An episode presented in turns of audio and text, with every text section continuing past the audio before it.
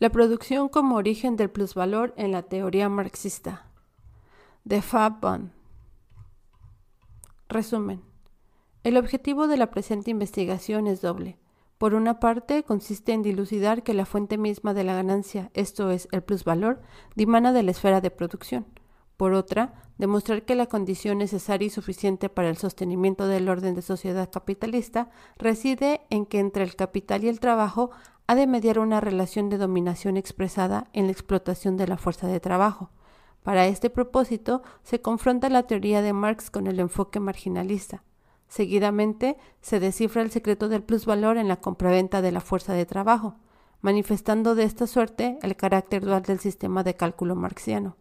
Finalmente, por medio del teorema marxiano fundamental, se verifica la hipótesis de que la explotación de la fuerza de trabajo es condición necesaria y suficiente para que los capitalistas obtengan ganancias positivas. Palabras clave, producción, capital y mano de obra, marxismo. Introducción. Durante el lapso que media entre las fechas de enero de 1862 y julio de 1863, Marx entregó a la improba tarea de escudriñar la teoría del plusvalor, tal y como había sido legada por la economía política clásica, para ulteriormente someterla a la más dura de sus críticas. De aquellos manuscritos nacería el que hoy es considerado como el libro 4 del Capital, las teorías sobre la plusvalía. Basta señalar que la fuerza con la que inicia Marx su crítica en el capítulo 1 de las teorías sobre la plusvalía pone de manifiesto cuán confusos se encontraban los economistas que lo precedieron. Antes de los fisiócratas, la plusvalía, es decir, la ganancia bajo la forma de tal ganancia, se explicaba pura y simplemente a base del cambio por la mercancía en más de su valor. No en vano, figuras tan representativas de la economía política moderna como Eugene von, von Bauer y Keynes tuvieron a bien arrogarse esta errada concepción del origen del plusvalor para soslayar el primado de la producción capitalista de mercancías, la explotación de la fuerza de trabajo. Más, por otra parte, fueron los fisiócratas, observa Marx, los primeros en advertir que el punto de partida para desentrañar el origen del plusvalor emplazaba el riguroso análisis de la esfera de producción. Los fisiócratas, añade Marx, sentaron las bases objetivas sobre las que el capital se manifiesta dentro del proceso laboral y, por tanto, pudieron determinar con alto grado de acierto las formas que adaptaba en la circulación. Así, de una parte, el capital asume la formación de capital fijo, avance primitive, de otra toma la envoltura del capital circulante, avance anuele. Marx recalca, no obstante, que en los fisiócratas la fuente única del plusvalor es la renta de la tierra, en tanto que la ganancia del capitalista corresponde a una suerte de salario de grado superior que era pagado por el terrateniente. De tal forma, no debe asombrar que el esquema de Kwasny, la clase productiva, sea la de los trabajadores agrícolas, en cuanto productores de plusvalor, mientras que los terratenientes son quienes se lo apropiaban al tratarse de la clase propietaria. Aun habiendo concentrado su análisis en la renta de la tierra, Marx no pudo por menos que elogiar la brillantez del sistema fisiócrata, en la medida en que este sistema rubricaba el origen del plusvalor dentro de la esfera de producción. Esto es tanto más interesante cuanto que ayuda a comprender por qué en el transcurso de su investigación Marx tuvo por bien tomar como punto de partida las reflexiones de los fisiócratas y por extensión las de Adam Smith y David Ricardo, para con ello ulteriormente develar el secreto que se esconde detrás del origen de la ganancia del capital. Así pues, a través de la teoría de Marx, el objetivo del presente capítulo es doble por una parte, consiste en dilucidar que la fuente misma de la ganancia, esto es, el plusvalor, dimana de la esfera de producción. 2. Por otra, demostrar que la condición necesaria y suficiente para el sostenimiento del orden de la sociedad capitalista es que entre el capital y el trabajo medie una relación de dominación, cuya expresión genuina sea la explotación de la fuerza de trabajo. Tras este breve recorrido introductorio, debe señalarse que la investigación se estructura en cuatro apartados. En el primero, la explicación se centra en la crítica marxiana de la teoría de la utilidad marginal. En el segundo apartado se analiza la compra-venta de la fuerza de trabajo como origen del plusvalor, descubriendo así el carácter dual del sistema de cálculo de Marx. En el tercero se profundiza el teorema marxiano fundamental, según el cual la explotación de la fuerza de trabajo es la condición necesaria y suficiente para que los capitalistas obtengan ganancias positivas. En el cuarto y último apartado se extraen las conclusiones más relevantes. Crítica marxiana de la teoría de la utilidad marginal. Cabe hacer notar que la lucidez de los fisiócratas, en tanto más asombrosa cuanta más contrasta con el desconcierto que supone para el moderno sistema keynesiano localizar la fuente de la ganancia capitalista. Conviene citar en este respecto uno de los pasajes más polémicos de la teoría general de Keynes. Abre cita. Es preferible considerar al trabajo, incluyendo por supuesto los servicios personales del empresario y sus colaboradores, como el único factor de la producción que opera dentro de un determinado ambiente de técnica, recursos naturales, equipo de producción y demanda efectiva. Esto explica, en parte, por qué hemos podido tomar la unidad de trabajo como la única unidad física que necesitamos en nuestro del producto global se acumula para posteriormente reinvertirse y cuál se dedica para satisfacer las necesidades de consumo. Esto último entrelaza la teoría general con los principios de economía política de Alfred Marshall, quien postuló que la ganancia de los capitalistas se encontraba sujeta a la producción del capital.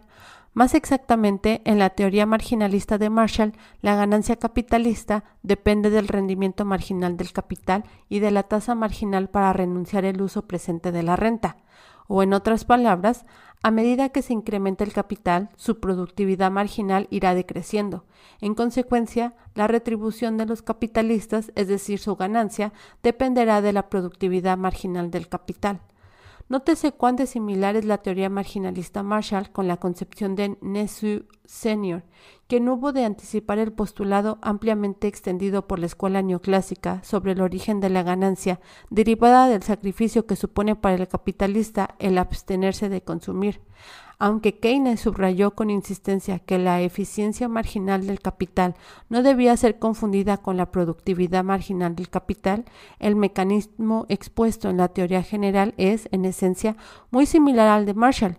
Empero, Keynes incluyó un factor ausente en la teoría neoclásica, la preferencia por la liquidez de los capitalistas.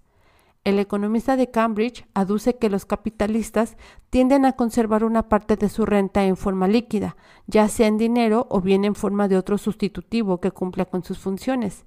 De esta suerte, los capitalistas se enfrentan, según Keynes, a la disyuntiva sobre qué hacer con sus ahorros, invertirlo productivamente o conservarlo en forma líquida. De acuerdo con Keynes, esta preferencia por la liquidez ha de afectar las ganancias futuras de los capitalistas, en la medida en que si los capitalistas resuelven conservar parte de sus ahorros en forma de dinero, la demanda de inversión y la demanda de consumo disminuirán. Luego, la demanda efectiva se contraerá hasta dar paso a una sobrecapacidad productiva. En vista de esto, difícilmente podrá reconciliar el corpus teórico de Keynes con la teoría valor de trabajo de Ricardo y Marx, pues el sistema keynesiano no deja lugar a la duda. La ganancia del capital no puede originarse en la esfera de producción. Keynes sitúa, en definitiva, el origen de la ganancia en la esfera de la circulación, tal y como lo hicieran a la sazón Matus.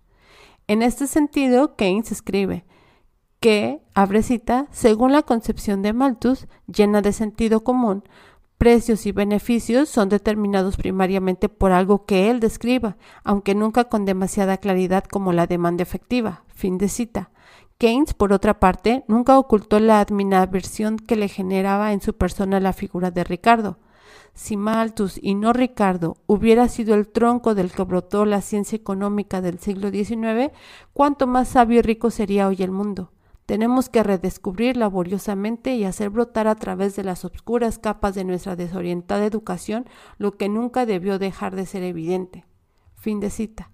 En el sistema keynesiano no hay en forma alguna cabida para una teoría de la determinación de la ganancia capitalista basada en la teoría de la explotación de la fuerza de trabajo.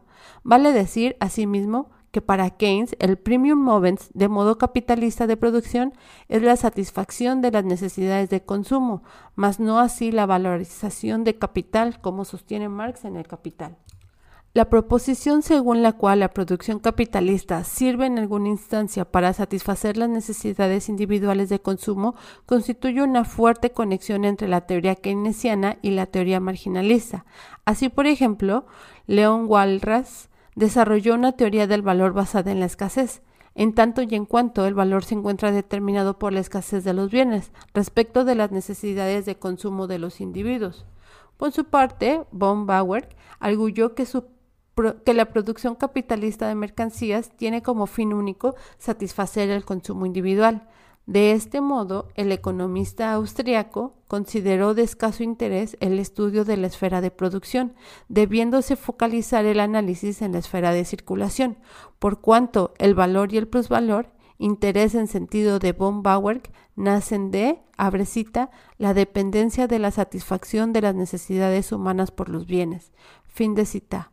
Von Bauer agrega asimismo que el plusvalor o interés, siguiendo su terminología, surge de la diferencia entre el valor presente y el valor futuro de los bienes, o más concretamente, los individuos muestran una mayor preferencia por los bienes presentes que por los bienes futuros.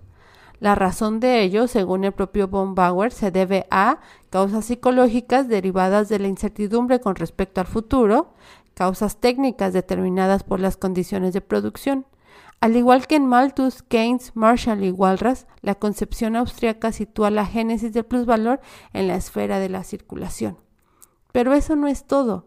Baste reseñar que en la economía política moderna ha sido un tema harto recurrente la posibilidad de que Marx tuviera conocimiento sobre la teoría de la utilidad marginal desarrollada por Menger, Hebons, Walras, Marshall o von Bauer, habida cuenta de lo que la revolución marginalista se inició en 1870.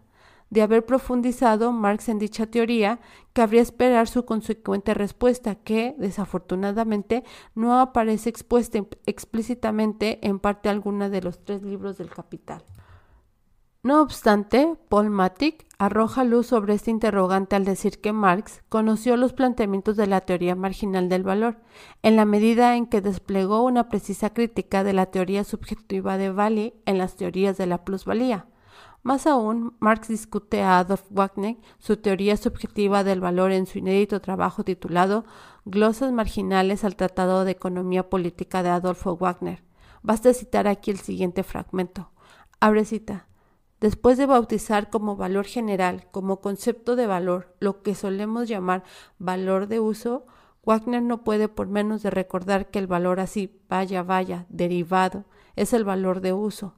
Una vez que ha dado al valor de uso el nombre de concepto de valor en general, de valor por antonomasia, descubre a posteriori que está charlando pura y simplemente del valor de uso, es decir, que ha derivado este, puesto que hoy el charlar y el derivar son sustancialmente operaciones discursivas idénticas, pero con este motivo descubrimos la tramoya subjetiva que hay detrás de la interior confusión objetiva de conceptos del susodicho señor Wagner. Fin de cita. La teoría del valor de Wagner, en consonancia con la teoría marginalista de Hebons, Menger y Walras, equipara de valor de uso con el valor de cambio, Itzet, el valor se encuentra determinado por la utilidad o lo que es lo mismo, la oferta y la demanda determinan el valor de las mercancías. Podemos ir aún más lejos en la búsqueda de la crítica marxiana de la teoría de utilidad marginal. Si inquirimos con mayor profundidad en el legado de Marx, encontraremos que en su imprescindible obra Elementos fundamentales para la crítica de la economía política o Grundrisse, aduce que aun cuando la producción capitalista de mercancías viene a satisfacer las necesidades individuales de los consumidores, es importante comprender que la producción es inmediatamente consumo productivo, al tiempo que el consumo es inmediatamente producción. Más por otra parte, es la producción la que concibe el consumidor en la medida en que ésta modifica las necesidades de consumo y crea otras nuevas. O dicho de otra forma, la producción no solamente produce un objeto para el sujeto, sino también un sujeto para el objeto. Más precisamente, la producción dirige el consumo por cuanto a prium movens es la acumulación del capital, esto es, la, la, reinversión del plusvalor con el objeto de acrecentar el capital en cuanto que el valor en proceso de valorización. En este punto, Albert O. Hirschman y Marx se saludan cordialmente, puesto que en su estrategia del desarrollo económico describen lo que en la economía moderna se ha venido a definir como el fenómeno de la necesidad impulsada id est. Los inventos son la madre de la necesidad. Por su parte, Sombart, desde la perspectiva de la joven escuela historicista alemana, refuerza la proposición de Marx al distinguir dos fases de capitalismo, En la primera, denominada capitalismo temprano, la cual comprende el periodo que abarca el inicio del desarrollo capitalista hasta finales del siglo XVIII, la relevancia de la figura del consumidor era tal que la concepción de que la producción de mercancías venía a satisfacer las necesidades de consumo mantenía su total vigencia. Sin embargo, desde principios del siglo XIX hasta nuestros días, nace, según Sombart, un nuevo sujeto económico moderno, el gran empresario capitalista, quien tiene como máxima aspiración la obtención de la mayor ganancia posible, por ende, busca una última instancia valorizar su capital. Así, el interés del capitalista se, centra en exclusiva en la empresa, pues el auge de la misma, escribe Sombart, que empieza y termina siempre en una suma de dinero, está vinculado a la adquisición de un excedente. Lejos queda, pues, aquel capitalismo temprano en donde el sujeto principal era hombre real, en la medida en que éste ha sido sustituido por las abstracciones que representan la ganancia y los negocios en el capitalismo moderno. La producción sirve, pues, a la acumulación del capital, relegando la proposición marginalista y keynesiana a un estadio previo al moderno como capitalista de producción. Más todavía, la crítica marxiana de la teoría de la utilidad marginal puede ser descifrada en el capítulo 4 del primer libro del Capital titulado Cómo se convierte el dinero en capital. En dicho capítulo, Marx nos devela el secreto para que se oculta detrás del origen del plusvalor, la compra y venta de fuerza de trabajo. Conviene rescatar aquí la fórmula del circuito del capital comercial. Esta fórmula consiste básicamente en comprar para vender más caro, lo cual reporta al capitalista una ganancia merced a la transferencia de riquezas dentro de la esfera de circulación. Para Keynes, Walras o von Bauer, la expresión es la única forma y genuina para la obtención de las ganancias capitalistas. Sin embargo, Marx observa que en la esfera de la circulación no se genera valor alguno, ni tampoco mayor riqueza de la proveniente existente, simplemente son distribuidos. En otras palabras, la ganancia por transferencia de riqueza implica lo que de un lado aparece como plusvalía, es del otro minusvalía. Lo que de una parte representa un más, representa de la otra menos. No en vano es en la esfera de circulación donde las mercancías se realizan como valores y por extensión el plusvalor contenido en las mismas. Así pues, cabe preguntar, ¿cuál es el secreto que ha de ser desvelado para hallar el origen del plusvalor? Hasta ahora tan solo conocemos por Marx que la fuente de trabajo es el trabajo humano abstracto, el cual se mide de acuerdo con el tiempo socialmente necesario. Nuestra exposición no ha sobrepasado aún los límites de la producción simple de mercancías. Hemos soslayado, por lo tanto, la clave para comprender el origen del plusvalor, la compra y venta de fuerza de trabajo. Compra-venta de la fuerza de trabajo y carácter dual del sistema de cálculo de Marx.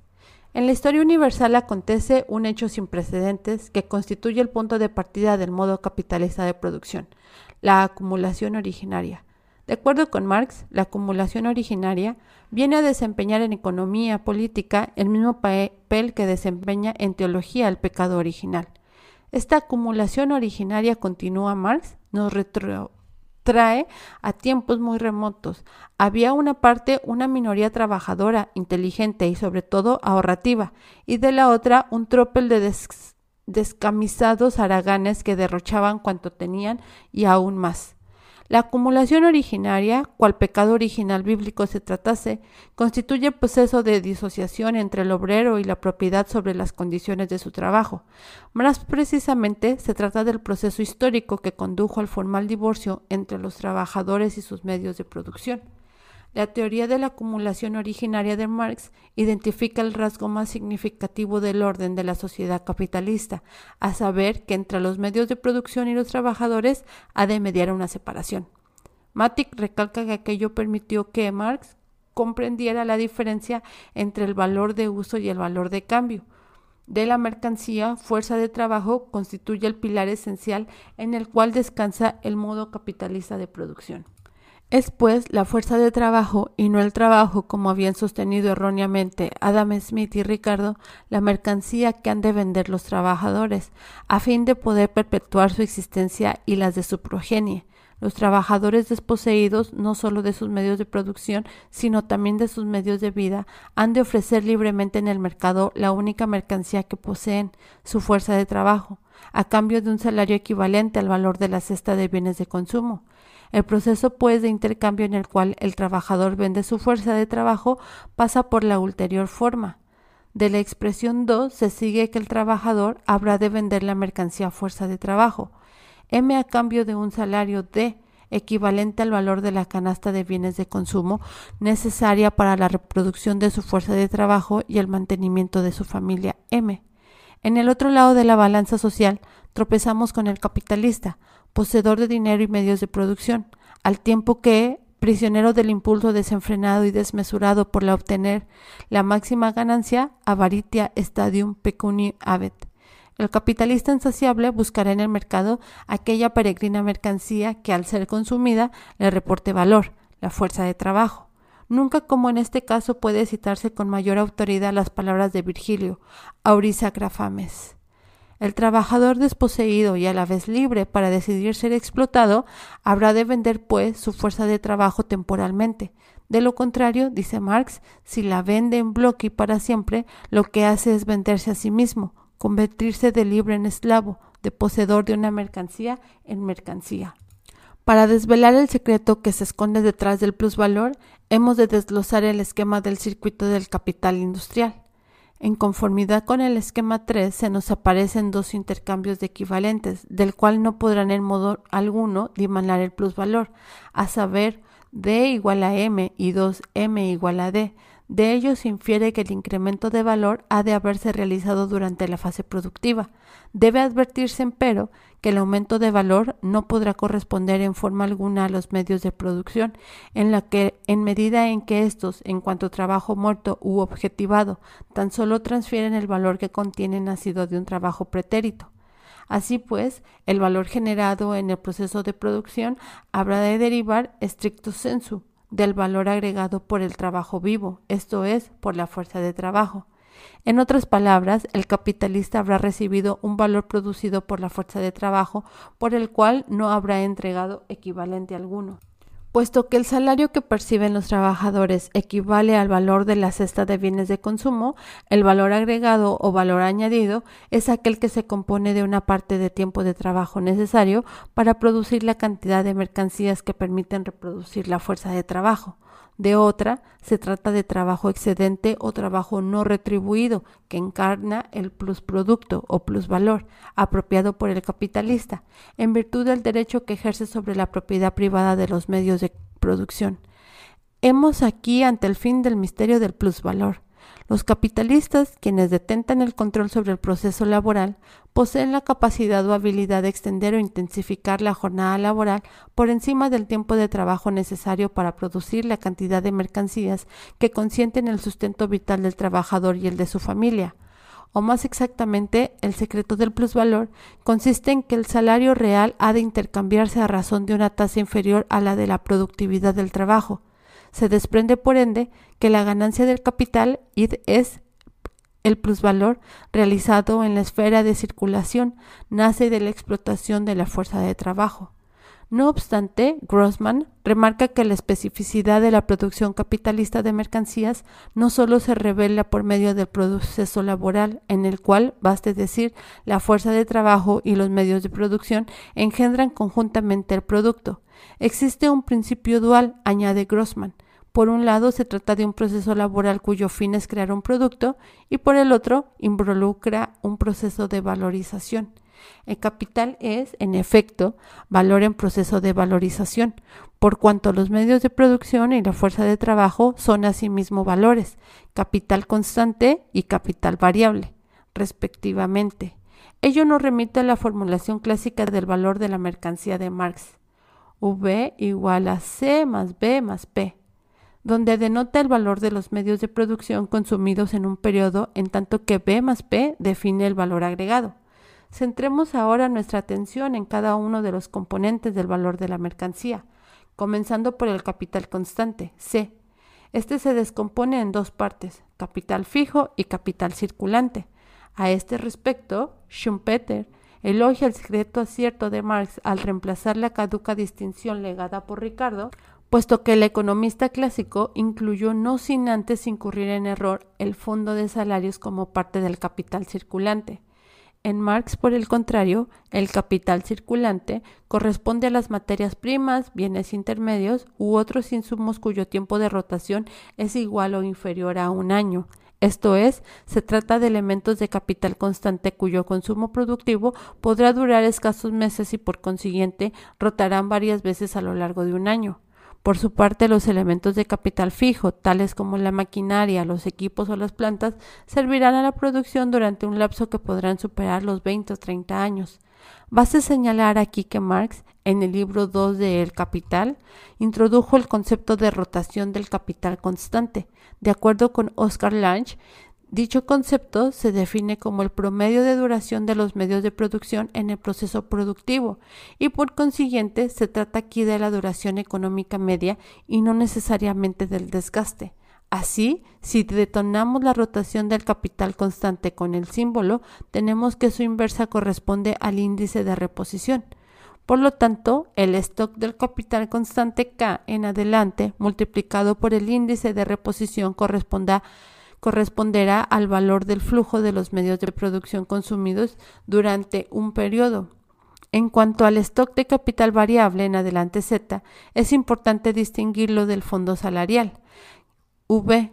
Cabe subrayar que el capital variable solamente podrá ser igual al fondo salarial cuando la remuneración de los asalariados se reduzca a un único año, en consonancia con lo anterior, el capital variable habrá de ser igual al fondo de salarios multiplicado por el periodo de rotación, Z igual V0. Este inciso nos permitirá diferenciar los conceptos de composición técnica del capital, composición de valor del capital y composición orgánica del capital. Comenzando por la composición técnica del capital, esta hace referencia a la relación entre la cantidad en términos físicos de medios de producción y la cantidad en términos físicos de fuerza de trabajo, puesta en marcha por los capitalistas en el proceso productivo, es decir, MP es igual a FT. Por su parte, la composición de valor de capital o composición orgánica de los inputs representa la relación entre el flujo de valor de los medios de producción consumidos durante un año y el fondo salarial. K es igual a C sobre V. Finalmente, la composición orgánica de capital expresa el cociente entre el stock de capital constante y el stock de capital variable. Pasemos pues al último componente del valor de las mercancías, el plusvalor. Como se subrayó previamente, el plusvalor nace a merced de la habilidad del capitalista para prolongar o intensificar la jornada laboral más allá del tiempo necesario para que un trabajador produzca la cantidad de mercancías que aseguren su existencia y la de su familia. Lo que para el trabajador es plus trabajo, para el capitalista es un plus valor compuesto de 1 ganancias, 2 intereses, 3 rentas y 4 impuestos. Nótese por una parte que al realizar el plusvalor en la esfera de la circulación, la totalidad del mismo no va a parar a los capitalistas en forma de ganancia, en la medida en que el propietario de los medios de producción ha de hacer frente a sus obligaciones con otros agentes económicos, el banco o prestamista privada, intereses, propietario de la, de la tierra, renta y el Estado, impuestos. Por otro, el valor agregado encarna la totalidad del trabajo ejecutado durante un periodo, y es el trabajo retribuido, capital variable, más el trabajo no retribuido, el plusvalor. Es de destacar que en el capítulo 7 del libro 1 del Capital, Marx deriva de la expresión la ecuación de la tasa del plusvalor o tasa de explotación de la fuerza de trabajo, siendo la misma la relación del plusvalor entre el capital variable en adelante E. E es igual a P sobre V, mientras que la de la relación entre el plusvalor, capital constante y el capital variable, la composición orgánica de capital, Max infiere su ecuación de la, de la tasa de ganancia. En este sentido, considérese primeramente que la tasa de ganancia se expresa como el cociente del plusvalor entre la sumatoria de los stocks de capital constante y capital variable, obteniendo así B sobre K es igual a P sobre K más Z. En segundo término, si descomponemos la ecuación, tenemos En conformidad con Marx, la tasa de acumulación es la relación entre la inversión productiva y el plusvalor. Habrá de encontrarse estrechamente relación con la tasa de ganancia. Esto quiere decir que las decisiones de inversión que los capitalistas tienen como estímulo principal la evolución de la tasa de ganancia realizada y esperada. A fin de comprender de comprender tal relación, consideraremos por caso una economía dividida en n, sectores, en tanto que el producto global del i enésimo sector se denota de acuerdo con la siguiente expresión, donde A y A se refieren en sentido de Leontev a los coeficientes de empleo y los coeficientes técnicos respectivamente. Consecuentemente, el plusvalor que se apropian los capitalistas del sector I será igual a según Lange, el nexo existente entre la inversión productiva y la tasa de ganancia podrá derivarse de la siguiente ecuación. En la formulación A expresa la tasa de inversión bruta, asimismo nos indica que la inversión neta, inversión para la ampliación, ha de ser proporcional a la tasa de ganancia obtenida por el capital constante producido en dicho sector. Es, por tanto, se tiene siendo que el coeficiente de proporcionalidad, ahora bien, Lange advierte que la expresión puede emplazarnos a innecesarias complicaciones contables, lo cual obliga a transformar la inversión neta en una, en una función lineal dependiente de la, del plusvalor y el capital constante. En este caso se tiene que y es igual a 0 y g es igual a 0 corresponden al coeficiente de suspensión a la inversión ante las expectativas de beneficios y el coeficiente de sensibilidad de la inversión ante las variaciones de capital constante respectivamente. En otras palabras, si el coeficiente de propensión a la inversión ante las expectativas de beneficios es alto, ceteris paribus, la inversión neta será tanto mayor cuanto mayor sea el plusvalor apropiado por los capitalistas. Por otro lado, si el coeficiente de sensibilidad de la inversión ante las variaciones de capital constante es elevado, certeris paribus, la inversión neta será tanto menor cuanto mayor es el crecimiento del stock capital constante. Así pues, el incremento simultáneo de la magnitud del plusvalor y el stock de capital constante hará aumentar o disminuir la inversión neta dependiendo de cuál de los dos coeficientes sea mayor. Cabe reseñar que la ecuación es muy similar a la expresión matemática que llega a Kalecki en el capítulo 1 de su obra Estudios sobre la teoría de los ciclos económicos. Al igual que Marx y Lange, el economista polaco determina que el volumen de inversiones es una función creciente de la acumulación bruta y una función decreciente del volumen del equipo de capital K. Tras este inciso, ha de advertirse que a partir de este punto el sistema marxiano se desdobla de dos métodos de cálculo, 1. La ecuación de la tasa de explotación corresponde al sistema de cálculo de valores, en tanto que la expresión 16, referente a la tasa de ganancia, se reserva al sistema de cálculo de precios de producción. Más exactamente, bajo un régimen capitalista de producción de mercancías, la separación entre productores y medios de producción conlleva la explotación de la fuerza de trabajo, por tanto, valores y precios no podrán ser en modo alguno proporcionales. Baste señalar aquí que dicho carácter dual del modelo marxiano nunca ha estado exento de polémica, pues hasta nuestros días sigue arrojando extensos ríos de tinta. Fue von Bauer, no obstante, el representante más notorio de una extensa estirpe de formidables adversarios de Marx que han creído haber hallado una contradicción irresoluble entre el libro 1 y el libro 3 del Capital. En su trabajo titulado La conclusión del sistema marxiano, von Bauer sostiene que en tanto en el libro 1 las mercancías se intercambian con arreglo a la cantidad de trabajo incorporado en las mismas, en el libro 3, con harta frialdad y precisión, pasa a considerar que las mercancías se venden de acuerdo con sus precios. Tal es el desconcierto del economista austriaco que no puede por menos que confesar a sus lectores yo no sé qué hacer, pues no veo aquí en absoluto la explicación y el ajuste de un problema controvertido. Veo aquí solo una pura y simple contradicción. El tercer volumen de Marx desmiente al primero. Nada podría ser más erróneo. Marx ya escribía en su Juntree de valores y precisos, en manera alguna serían proporcionales. Schumpeter lanza esta misma objeción, puesto que incluso el más grande de los críticos de Marx durante el siglo XIX, von Bauer, pensó que Marx expuso una teoría de valor cantidad de trabajo en el primer volumen de Das Kapital, pero esa interpretación es un error, error que implica no haber visto el punto esencial de la teoría marxiana de valor. Conviene destacar aquí que el objeto de Marx a lo largo de la elaboración de los tres libros que conforman el Capital fue analizar la transformación de los valores en precios de producción. En el libro 1, los valores de las mercancías son proporcionales a los precios directos, como consecuencia de la total uniformidad de la composición orgánica del capital. En el libro 2, Marx transita desde un modelo unisectorial hacia otro bisectorial, donde la composición orgánica del capital del sector 1 y el sector 2 difieren como consecuencia de la especialización productiva de cada uno de ellos.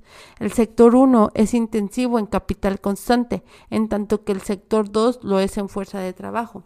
Consecuentemente, el dual del modelo del libro 2, medido en precios de producción, lo encontramos recogido en el libro 3, donde el filósofo de Traveris elucida la transformación de valores en los precios de producción de las mercancías.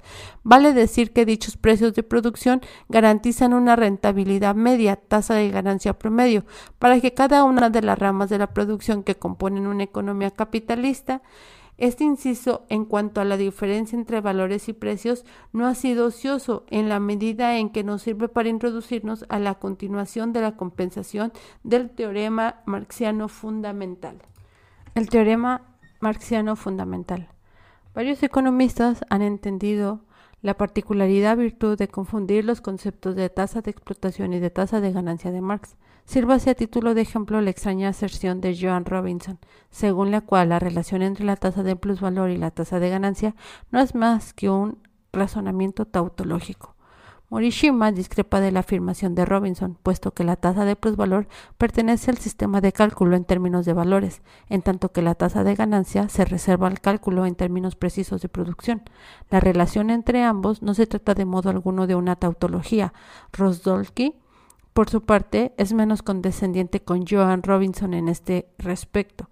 Rondolsky hace notar que la teoría de Marx no se basa en forma alguna en el supuesto de una tasa constante de plusvalor, tal y como parece deducir Robinson. Este error, arguye Rondolsky, nace merced de la incapacidad de Robinson por comprender que el capital es una relación social y en cuanto tal se trata de una categoría sociohistórica. Retomando la relación entre valores y precios, basta señalar que ello constituye el pilar sobre el que se edifica el teorema fundamental marxiano, o lo que es lo mismo, el modelo Okisho-Moroshima-Seton. Pasemos a discernir dicho teorema. Moroshima señala que en el libro 1 del Capital se recogen tres definiciones alternativas de la tasa de plusvalor o tasa de explotación. La primera de dichas definiciones se deriva del vector que recoge la cantidad de bienes salario necesarios para la reproducción de la fuerza de trabajo. De todo lo anterior se infiere que los bienes salarios necesarios para la reproducción de la fuerza de trabajo, medidos en términos de tiempo de trabajo, se valorarán a razón de los bienes salario producidos por el sector 2 de bienes de consumo y la cantidad necesaria de los mismos. De ello se desprende la siguiente desigualdad. De acuerdo con la expresión, un asalariado podrá trabajar el día un número total de horas superior a las necesarias para producir las mercancías equivalentes de sus medios de vida. Debe que esta hipótesis es condición sine qua non en la medida en que, de otro modo, el trabajador solo podría producir, en el mejor de los casos, las mercancías necesarias para su subsistencia diaria. En otras palabras, la hipótesis básica de la teoría de la explotación ha de cumplir con Consiguientemente, el precio mínimo de la mercancía fuerza de trabajo se situará en un nivel equivalente al valor de los bienes salario, esto es, las horas necesarias para reproducir el valor equivalente de los bienes salario pasa a definirse como T, considerando el trabajador percibirá W unidades de bienes salario al día y por hora a razón de una oferta de una cantidad de fuerza de trabajo por hora. Por lo tanto, la suma de equivale a horas de trabajo. De esta suerte representará la parte retribuida en tanto que la parte no retribuida el plus trabajo. Más exactamente, el salario percibido por los trabajadores corresponde al coste de producción de la fuerza de trabajo. En este sentido, el grado de explotación se expresará como el cociente entre el trabajo no retribuido y el trabajo retribuido.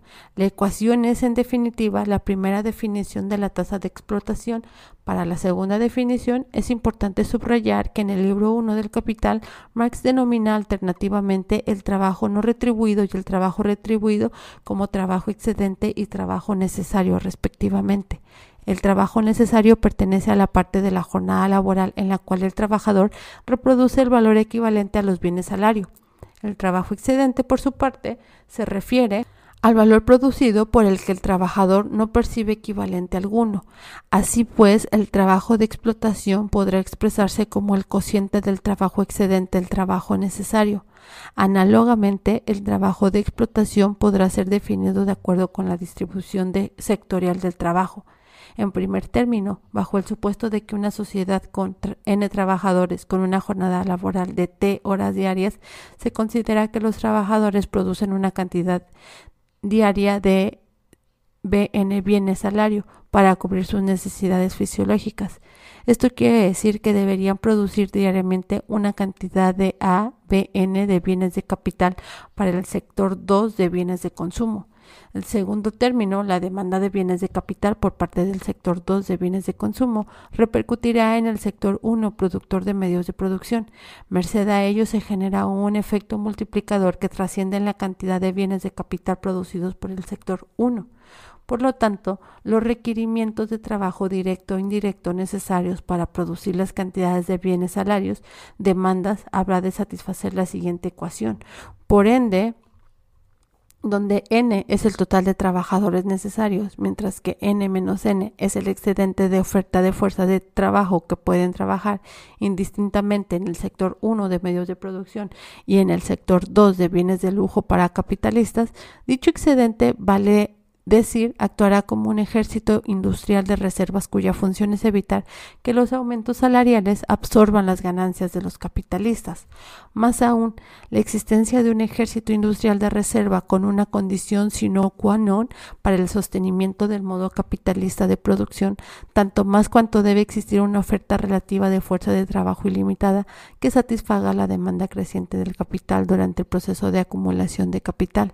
De las ecuaciones se infiere que el cociente de trabajo excedente total entre el trabajo socialmente necesario habrá de ser igual al grado de explotación de la fuerza de trabajo. Es de hacer notar que es factible expresar el grado de explotación como el cociente del total del plusvalor producido entre el total del valor de la fuerza de trabajo. Dicho en otros términos, se trata de la tercera y última definición de la tasa de explotación que colige Morishima de El Capital de Marx. En este caso, si tomamos X, Y y X como factores de producción de los sectores de medios de producción y bienes salarios respectivamente, podemos expresar el empleo total como de la ecuación se deduce que el sector 2 de bienes salario deberá producir una cantidad BN para satisfacer las demandas de bienes de consumo de los N trabajadores. Asimismo, para que el sector 1 y el sector 2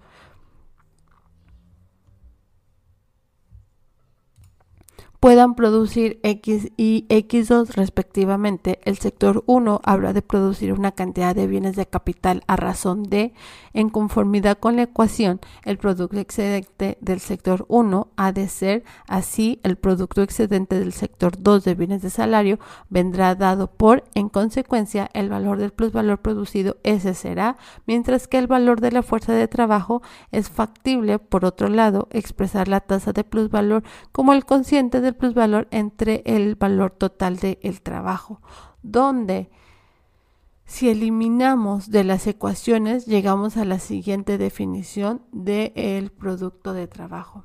A partir de la ecuación 25 se infiere que y de la expresión 37 obtenemos las ecuaciones de determinación de los valores. Por tanto, la tasa del plusvalor es igual al grado de explotación. Finalmente llegamos a las igualdades valor sobre fuerza de trabajo es igual a trabajo excedente sobre trabajo necesario, que a la vez está, es igual a trabajo retribuido sobre trabajo no retribuido. Tras demostrar que la tasa de plusvalor equivale al grado de explotación, debe indicarse que el primer término del segundo miembro de cada ecuación representa el valor de los medios de producción utilizados por la I enésima industria A este respecto, recuérdese que dicho valor es designado por Marx como el capital constante, capital fijo más capital circulante. El segundo término designa el valor de la fuerza empleada por la I enésima industria, esto es, el capital variable. El tercer término, en cuanto tiempo de trabajo excedente, es el plusvalor producido por la I enésima industria y apropiado por los capitalistas de dicho sector. En consecuencia, el producto total de la I enésima industria es la suma total de capital constante más el capital variable más el plusvalor. La tasa de plusvalor de la I enésima industria es igual a E para todo valor de I, o más exactamente, el grado de explotación es uniforme en toda la economía. Esto quiere decir que la longitud de la jornada laboral es la misma en toda la economía en virtud de la definición del grado de explotación E. Más precisamente, bajo el supuesto de que la longitud de la jornada laboral difiere de dos industrias cualesquiera en adelante I y J, los grados de explotación de ambas podrá expresarse como si T, ambas expresiones de los grados de explotación deben diferir, en tanto que si T se colige de la industria J, se muestra más atractiva y ventajosa para el trabajador del sector I. Aquello conducirá a un trasvase de fuerza de trabajo I a J hasta alcanzar el equilibrio TI es igual a TJ. Según Marx, la nivelación en el grado de explotación nace merced a la concurrencia entre obreros a través de la emigración de una rama de producción a otra. Llegados a este punto, es momento de pasar a examinar el enunciado marxista de que el plusvalor es la fuente misma de la ganancia capitalista. A partir de aquí, es imperativo abandonar el sistema de cálculos de valores para introducirnos en el sistema de cálculo de precios. En primer lugar, si consideramos como el precio de la I enésima mercancía, obtenemos los siguientes vectores de precios de los medios de producción y bienes salario. En segundo lugar, se considera que la tasa salarial W se sitúa al nivel de la subsistencia. Por ende, el trabajador podrá adquirir una cantidad de bienes salario equivalentes al salario monetario recibido por hora trabajada. De este modo tenemos según Morishima, a partir de la desigualdad de la ecuación se deduce la hipótesis de Marx de que las mercancías se venden con arreglo a su valor, a saber, los precios pueden ser normalizados de modo que, con la consecuencia de que, por su parte, la hipótesis de Marx implica que W es mayor que BP, donde W es la de es el precio de la fuerza de trabajo total. De este modo, dividiendo ambos términos de la desigualdad entre T y denominando W como tasa salarial hora, esto es W sobre T, se obtiene la expresión. Por consiguiente, los capitalistas de todos los sectores obtendrán ganancias positivas siempre y cuando se satisfagan las siguientes desigualdades. Cabe ahora preguntar cuáles son condiciones necesarias y suficientes para que exista un conjunto de precios y tasas no negativas que deriven en ganancias positivas para todas las ramas de producción. La respuesta a dicha cuestión fue dada por Okishio. Según Okishio, para que exista un conjunto de precios y una tasa salarial que satisfaga las desigualdades, es necesario y suficiente que exista una tasa de salarios reales, que consienta un grado de explotación positivo. En otras palabras, si la tasa de salarios reales es inferior a la productividad del trabajo, el grado de explotación será positivo. He aquí, pues, la condición necesaria y suficiente para el mantenimiento del orden de la sociedad capitalista. Procedamos a la demostración de la lamentada condición necesaria y suficiente. En primer lugar, hemos de suponer que las desigualdades de 48 y 49 se cumplen. Asimismo, tenemos que E es mayor que 0. En segundo lugar, hemos de sustituir W por su valor. A la inversa, también podemos demostrar que el teorema fundamental marxiano, es decir, en presencia de explotación, es posible que todos los ramos de producción obtengan beneficios positivos, dado que E es igual eh, a cero, se infiere que de ello se deduce la matriz de coeficientes del capital y coeficientes técnicos de medios de vida para los trabajadores. La matriz es productiva por cuanto P y P son positivos. Ello implica que los vectores de producción sean positivos. Premultiplicando por el vector positivo y considerando se obtiene siendo cualquier número positivo demuestra que todos los términos son positivos y satisfacen las condiciones de 43 y 44. Por tanto, el modelo Okisho-Moroshima-Seton en cuanto a teorema fundamental marxiano tiene la virtud de, que, de ser el entrelazo que une el sistema de valores expresado en las ecuaciones y el sistema de precios de las expresiones propios de la teoría de Marx. Consecuentemente, en presencia de ganancias positivas, ese será positivo, o más exactamente, los trabajadores recibirán un salario inferior al valor que producen. Grosso modo, las condiciones necesarias para que la tasa de explotación sean positivas son 1. La tecnología en uso ha de permitir que los medios de producción sean productivos, pues de lo contrario se obtendrán valores negativos. 2. Las técnicas adaptadas deben consentir que el valor de los bienes, salarios, sea inferior a la jornada de trabajo máxima. 3. La jornada efectiva de trabajo ha de ser superior al tiempo de trabajo necesario, esto es, la tasa salarial debe ser menor que la productividad del trabajo. Llegado a este punto, no podemos pasar por alto el extraño argumento de John Roemer con respecto a la explotación, el valor y el precio de las mercancías.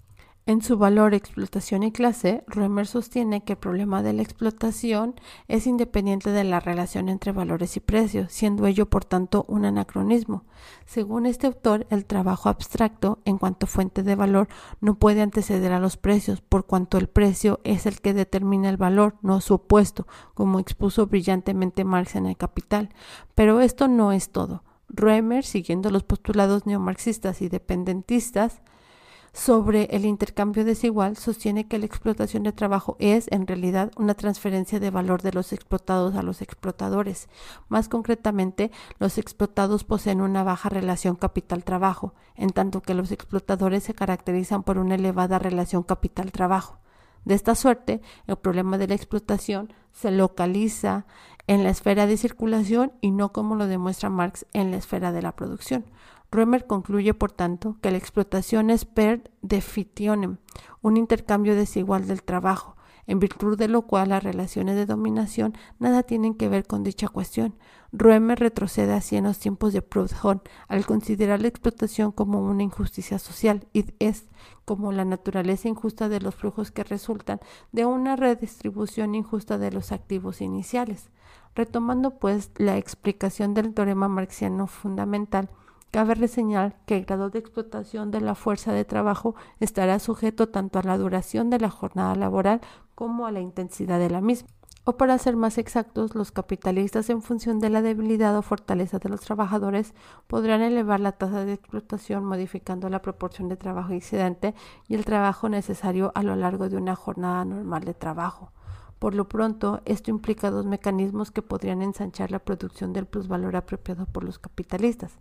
El primero consiste en alargar la jornada laboral, manteniendo constante el trabajo necesario, lo cual elevará el trabajo excedente, al mismo tiempo que mantiene inalterado el trabajo innecesario. Marx denominó a este, este mecanismo como plusvalor absoluto. El segundo mecanismo consiste en incrementar la capacidad productiva de la fuerza de trabajo reduciendo con ello la proporción del tiempo necesario a través del avaramiento de los medios de vida. Esta modalidad implica el acrecentimiento de la intensidad normal de trabajo, la cual en sentido de Marx se define como plusvalor relativo. Esto es, cuanto hemos de decir acerca de la teoría del plusvalor de Marx, Cabe señalar que la teoría marxiana de la explotación conmina a comprender el capital como una relación social de producción entre personas y cosas, objetivada en medios de producción, fuerza de trabajo y dinero. Se trata, por ende, de la relación social e histórica que media entre el capitalista propietario y el trabajador desposeído, tanto más por cuanto el perpetuum móvil de la historia es la lucha de clases.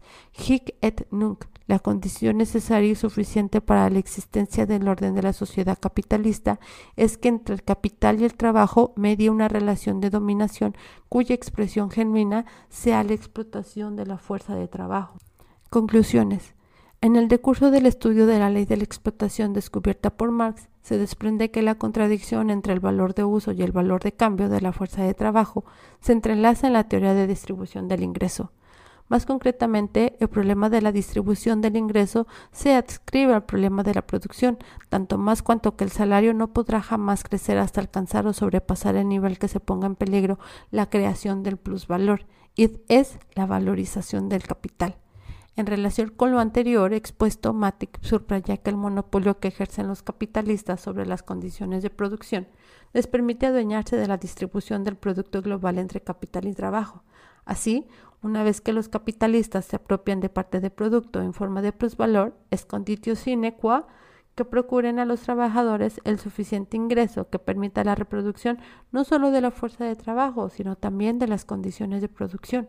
Dicha relación de clases, describe Matic, reviste la envoltura de una relación de valor, por cuanto se encuentra doblegada a los designios de la propiedad privada y el mercado capitalista.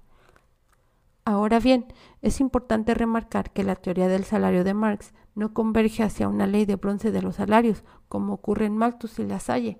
Ha de diferenciarse en este sentido el valor de la fuerza de trabajo del salario propiamente dicho, en tanto que el salario constituye el precio de la fuerza de trabajo, este solamente dependerá de la oferta y la demanda en el mercado laboral.